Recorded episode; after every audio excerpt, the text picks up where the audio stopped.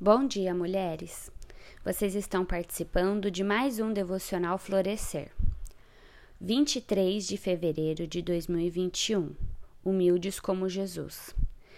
Tenham entre vocês o mesmo modo de pensar de Cristo Jesus, que, mesmo existindo na forma de Deus, não considerou o ser igual a Deus algo que deveria ser retido a qualquer custo pelo contrário, ele se esvaziou, assumindo a forma de servo, tornando-se semelhante aos seres humanos, e reconhecido em figura humana, ele se humilhou, tornando-se obediente até a morte de cruz.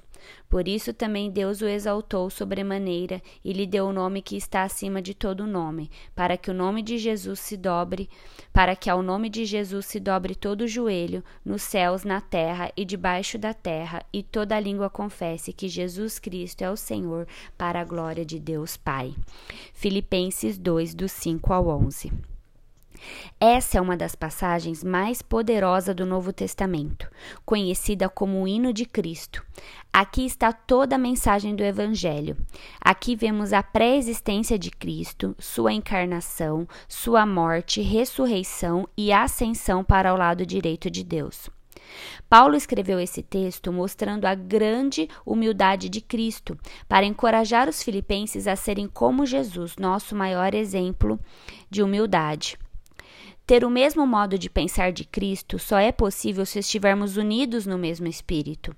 Isso não quer dizer que iremos concordar em tudo, mas que, mesmo com opiniões diferentes, podemos submeter o nosso eu, considerando os outros em primeiro lugar.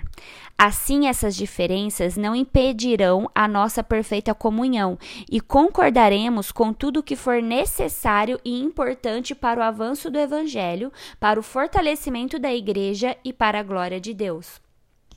Esse texto mostra o que Jesus abriu mão por nós.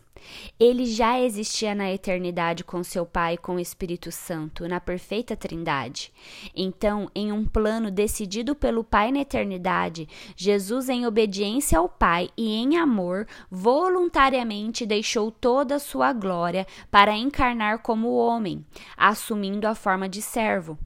Jesus foi totalmente homem e totalmente Deus, mas para encarnar ele precisou se esvaziar de si mesmo. Isso não quer dizer que ele deixou de ser Deus, mas foi necessário deixar o privilégio de sua glória celestial ao lado do Pai para se tornar homem. Depois de encarnado, Jesus viveu para servir. Essa foi a sua marca neste mundo. Ele deixou claro que não veio ao mundo para ser servido, mas para servir. Marcos 10, 45. Jesus não pensou em si mesmo, ele pensou nos outros, abrindo mão da sua glória e usou seus privilégios para ajudar aos outros. Na cruz, Jesus pagou pelos nossos pecados. Deus puniu o nosso pecado em seu próprio Filho para nos poupar da morte eterna.